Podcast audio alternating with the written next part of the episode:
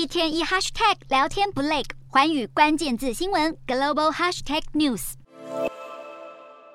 随着后疫情时代到来，越来越多美国公司开始要求员工返回办公室。以科技巨擘苹果公司为例，员工被要求必须在周二、周四进公司。至于一周是否需要进公司到三天，则可以和主管讨论。这项政策预计九月五日开始实施。虽然苹果公司认为返回办公室工作对于企业文化以及团队合作将有所帮助，不过支持继续居家办公的员工却不这么认为。不止苹果，其实美国的相关民调也显示，只有百分之十九的人愿意回公司上班。大部分还是希望能够继续待在家工作，或是弹性选择。尤其细股的大型科技公司在疫情期间，业绩与股价纷纷飙涨，代表员工居家办公并不影响产能，没有理由员工必须回到办公室。然而，随着雇主和员工之间的纷争扩大，有专家却认为雇主最终还是会胜出。不过，雇主可别高兴得太早。有调查便指出，多达百分之七十的受访者觉得公司办公条件如果不够弹性，会考虑换新工作。